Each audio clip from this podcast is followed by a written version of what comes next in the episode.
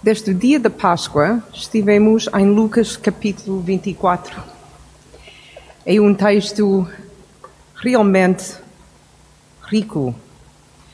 E porquê? Porque era um dia realmente rico. Muitas vezes esquecemos, muitas vezes esqueço, que Lucas 24 é apenas um dia.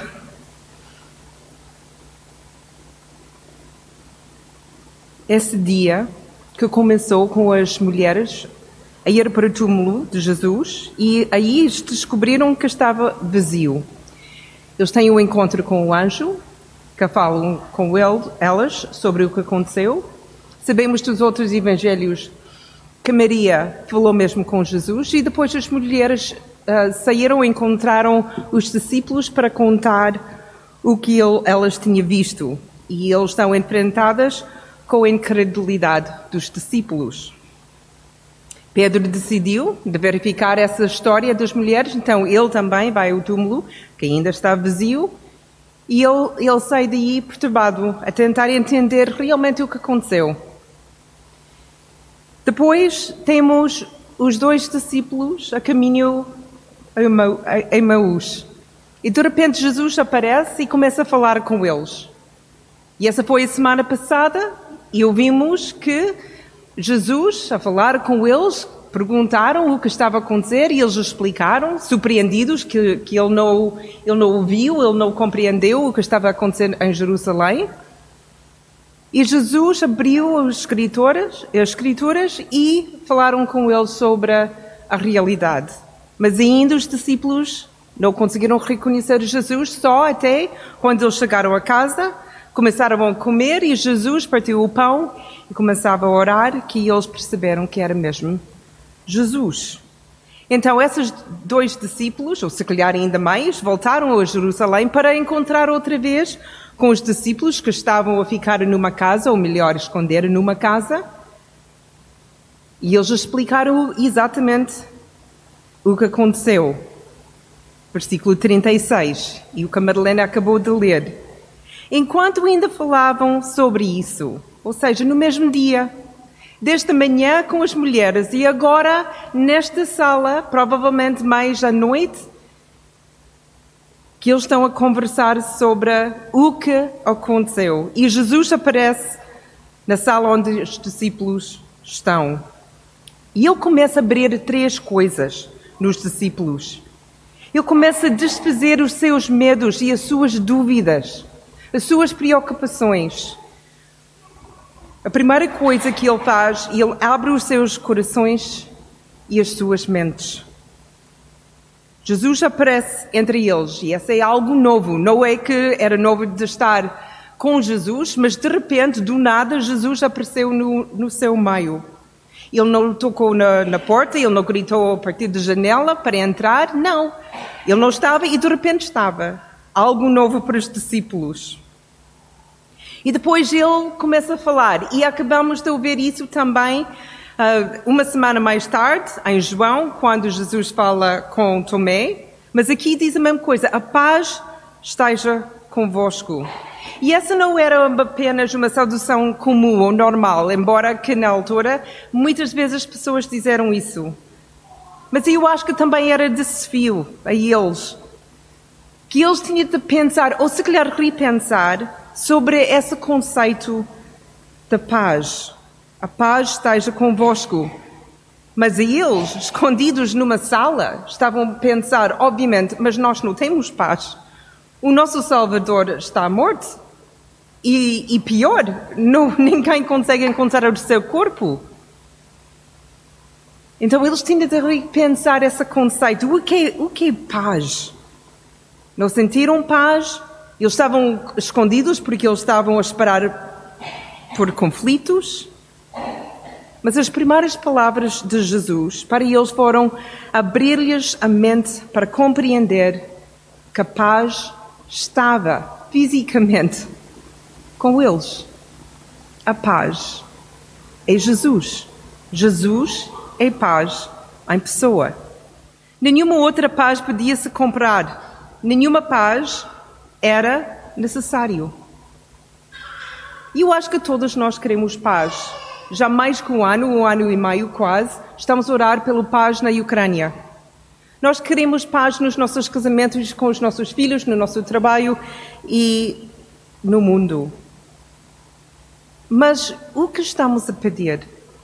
E o que está a impedir essa paz de entrar na nossa vida, as nossas famílias e nosso mundo? Porque está disponível. Mas talvez não seja aquilo que pensamos em primeiro lugar.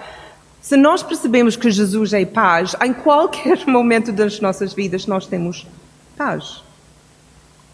Quando temos Jesus, temos paz, porque onde Ele está, Ele está conosco em paz. Paz é saber que Ele realmente está sempre conosco, que Ele é o Senhor dos Senhores e o Rei dos Reis. E Ele tem as nossas vidas, o nosso futuro, o nosso presente bem segurado e bem cuidado com seu amor. E não importa o que acontece, a paz está conosco. Mas os discípulos continuavam assustados, pensavam o que estavam a ver era uma fantasma, não podia ser Jesus. Porque os mentes deles, dos discípulos, estavam em conflito pelo o que eles perceberam sobre a realidade e pelo que estavam a ver fisicamente na sua frente. Porque na sua frente era para eles um homem morto, que de repente apareceu diante deles e estava a falar com eles. E eles tinham dúvidas se Jesus sabia. Ele podia fazer um grande palestra, explicar, mesmo neste momento, que eles não deveriam duvidar. Mas em vez disso, ele oferecer, apresenta provas. Ele diz: Olha, os fantasmas não podem ser tocados. Então toquem-me. Ele diz: Os fantasmas não têm carne e osso. Mas ainda tenho. Se não querem tocar nas feridas, toque-nos na minha pele, nos meus ossos.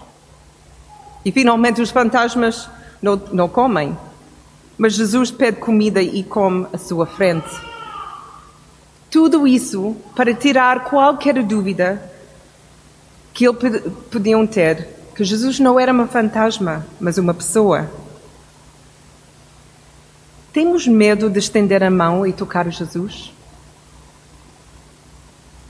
Ou mais, será que temos medo que Ele possa não estar presente? Se tentamos tocar e se Ele não responde? Se calhar temos medo que Ele toque em nós e esse é assustador.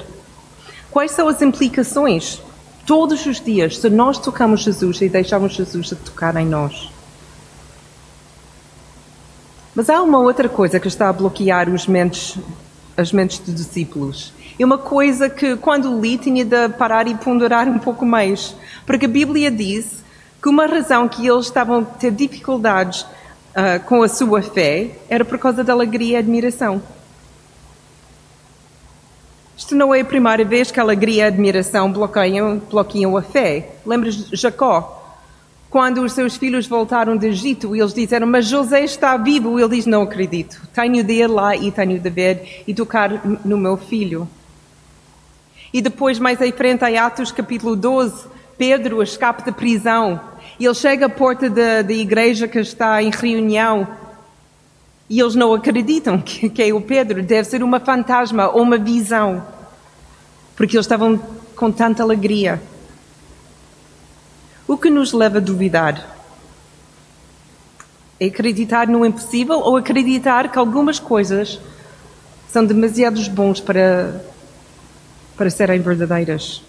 Continuamos a, a pensar, depois de qualquer bom, alguma coisa mal vai acontecer. Temos medo de confiar no bom porque pensamos que vai, vai ser tirado o, o equilíbrio com algo mal o que está a causar as nossas dúvidas. E quando pensei sobre, sobre mim e as minhas dúvidas, no raiz, a minha pergunta para mim era: o que eu penso sobre Jesus? Não era só sobre dúvidas, o que está a causar a minha dúvida e o que eu acredito sobre Jesus. Tenho confiança nele?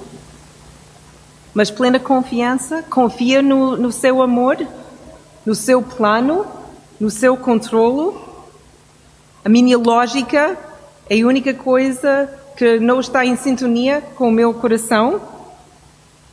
Não sei se vocês já jogaram isso, mas quando, no meu primeiro, se calhar, segundo ano aqui, estava na Inha Rocha, eles queriam fazer um jogo e tinha de estar com os olhos vendados e depois eles, eu não me lembro, João provavelmente, acho que o João estava lá e provavelmente fez a mim. Mas pronto, eu, eu tinha de tocar em coisas uh, com os olhos vendados. Então eles contavam uma história qualquer sobre cada coisa que eu tinha de tocar, mas obviamente não sabia o que era. Então uma coisa era era massa cozido, então tinha de pôr as mãos e era alguma coisa sobre, não sei, a terra. E eu, obviamente a minha mente chegou a, a, a ser vermes. E depois tinha de tocar outra coisa, acho que é a gelatina.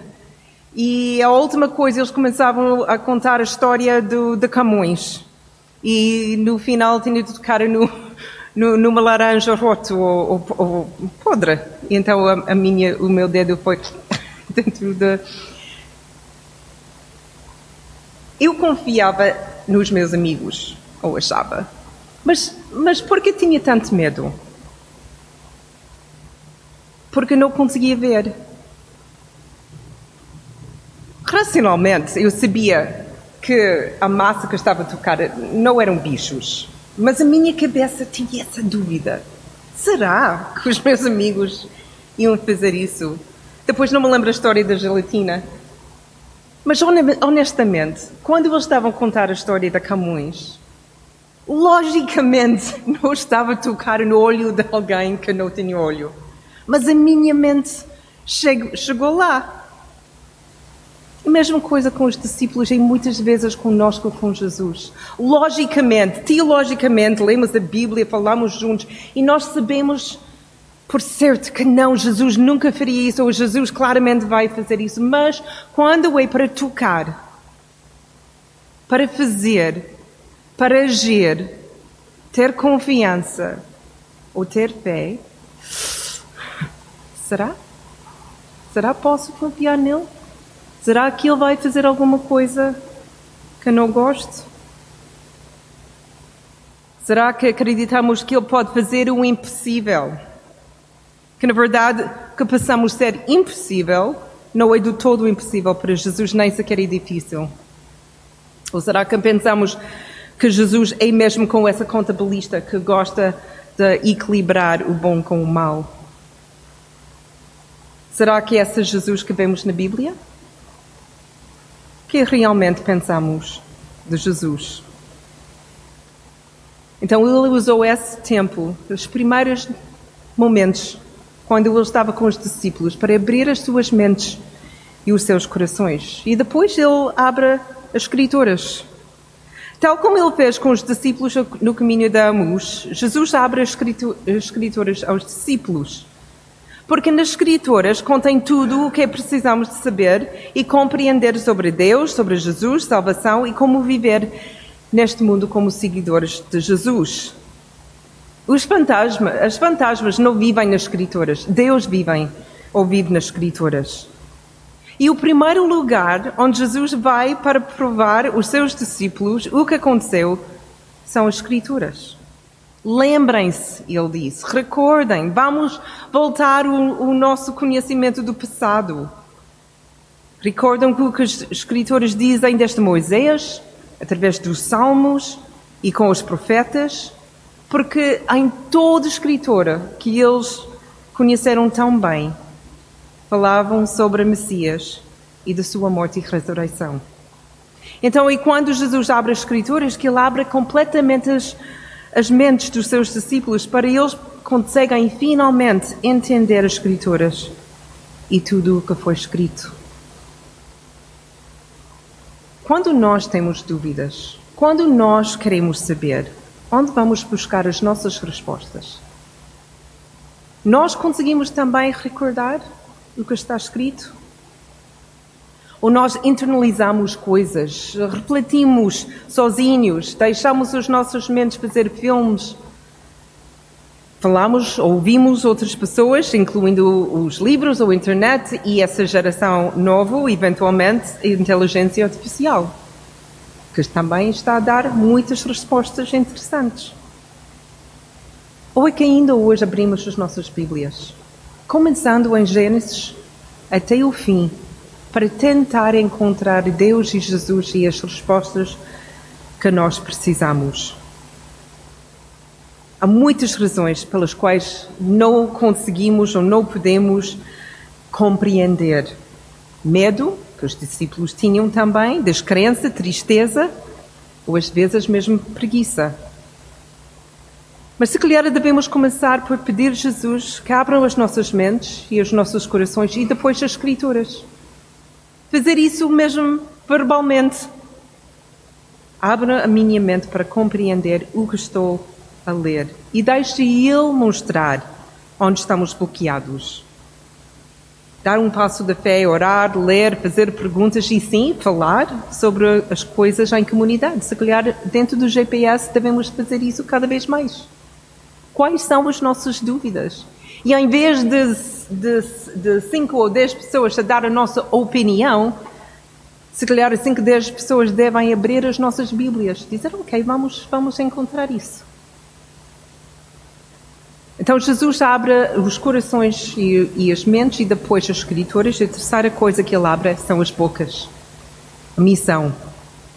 Versículo 46 a 49 logo após de abrir o coração e a mente. Logo depois de abrir as Escrituras, Jesus não dá uma pausa. É logo para a missão. É logo para abrir a boca. Os discípulos estão a ouvir e, e ouvir coisas incríveis. Eles estão a tocar em Jesus. Então, essas não são coisas que devem ficar nessa sala. Mas a tentação está lá de aproveitar, de deliciar no momento, de ficar aqui escondida, celebrar, louvar, continuar a conversar. Mas Jesus disse: não. As boas novas nunca, nunca são preparadas para ficar nessa sala. As boas novas são sempre preparadas para abrir a porta e sair. Ir a todas as nações, primeiro em Jerusalém, e depois até o fim do mundo. Não é espantoso que todas as nações não estejam tão distantes como antes? Quantas nações estão a viver na Grande Lisboa? Ucranianos, russos, angolanos, moçambicanos, índios, chineses, ingleses, americanos, canadianos, brasileiros, holandeses. E esta é só o início. Mais que 100 nações facilmente vivem na Grande Lisboa. Então, quando hoje em dia recebemos essa, esse mandamento de vai às nações, então e abrir a porta. Falar com o vizinho, com a pessoa com quem estamos a trabalhar, não é tão difícil. Mas se nós temos de ficar, ou se nós temos de ir, o que é importante é obedecer o que Jesus está a dizer e abrir a boca. Não basta ser um excelente vizinho ou, ou um colaborador uh, muito simpática. É o início que pode abrir a porta, mas a nossa missão não é para ser boas pessoas. O mandamento é ir e falar sobre Jesus Cristo, para fazer discípulos, para ensinar, para batizar. Essa, essa é a nossa missão. Ser boas pessoas é uma consequência de amar um bom Salvador. As nações são importantes e não só um pensamento posterior.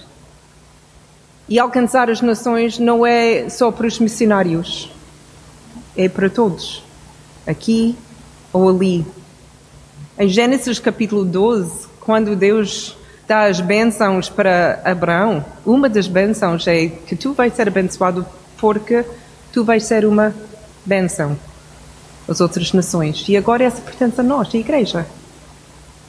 Enquanto é fabuloso ser abençoados por, por Deus e de Jesus, a razão, pelo menos uma parte, é para nós ser uma bênção no nosso mundo.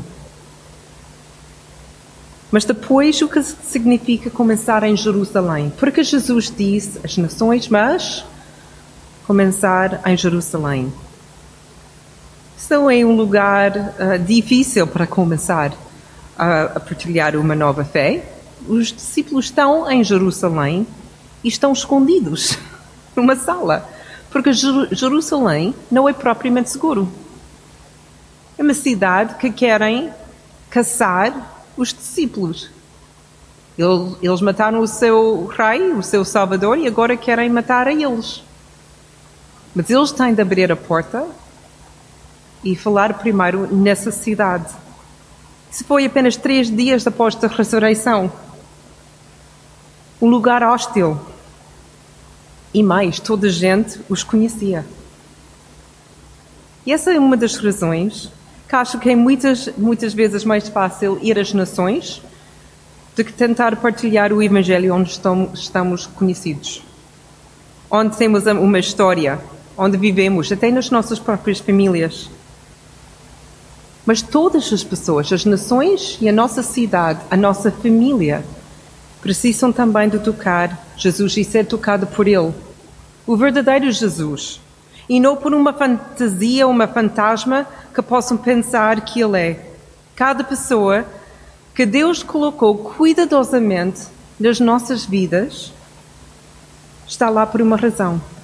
Seja os nossos pais, os nossos irmãos ou primos, os nossos vizinhos, as pessoas com quem trabalhamos.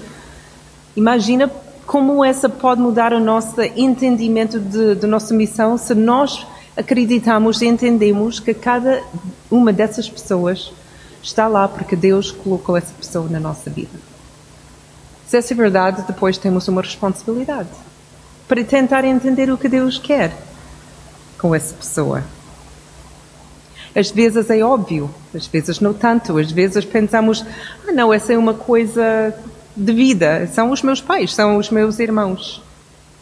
Na quarta-feira falei no Porto, no GBU de Porto. E havia quatro pessoas que entraram que ninguém conhecia. Então falei com os membros do grupo de Porto, eles não conheceram. Então no fim, o, líder do Porto falou com um casal e perguntaram então como vocês conhecem alguém aqui? Não. Vocês conhecem a Connie? Não. Então como vocês chegaram aqui? Nós estivemos a passear e vimos o panfleto no chão. Então, pagamos no panfleto e havia sobre um grupo de jovens católicos. Eles acharam interessante porque eles não saberam que havia um grupo católico, então fez uma pesquisa porque havia o website. Colocaram o website e porque era um website, chegou também todos os outros grupos de jovens que existiam no Grande Porto. E eles viram GBU Porto, Grupo Bíblico Universitário de Porto. Eles são estudantes de Porto. Eles pensam, nós não conhecemos essa GBU Porto. Então clicaram no link para GBU Porto. E aí havia uma publicidade para Cancel Culture, que era o tema que, que abordei. Eles acharam, Cancel Culture, essa é muito fixe. Então quatro deles decidiram de ver. Tinha uma responsabilidade, porque percebi que essa não era por acaso. E há, há pessoas assim. A pessoa que está a atender-te no centro comercial, a fazer compras, se calhar não era acaso. Se calhar uma razão preciosa para estar na tua frente. É nossa responsabilidade de, de desfazer os mitos e os medos que Jesus é, é, é, é passado passado, que a ressurreição nunca aconteceu e que realmente estamos sozinhos. Estes são mitos que a nossa sociedade está a crescer uh, ou a acreditar. Agora quero terminar com o mesmo parágrafo que Débora leu no início. E quero fazer as mesmas perguntas e dar a mesma afirmação. Do que temos medo? Mas agora penso mesmo nisso, individualmente do que temos ou do que tenho medo. Às vezes temos medo de descobrir que estamos certos, outras vezes temos medo de descobrir que estamos errados. Pode ser assustador buscar e tocar na verdade, porque imediatamente antes de atravessarmos a dúvida, o medo e a insegurança. Mas quando Jesus é aquele a quem buscamos, não temos razões para temer. A nossa fé não é em vão. Ele está vivo, o nosso futuro está seguro e todos os fantasmas de dúvida que nos assombraram desaparecem. O meu desejo para mim, para nós, é que nós deixamos Jesus abrir as nossas mentes e os nossos corações, que Ele abra escrituras para nós e depois, em obediência, deixamos-o abrir as nossas bocas. Temos um mundo que tem de tocar em Jesus e desfazer os fantasmas que estão a deixar os seus corações fechados. É uma tarefa, às vezes pensamos mais difícil que é. Não é difícil falar sobre as coisas boas. E essa melhor notícia boa que nós temos.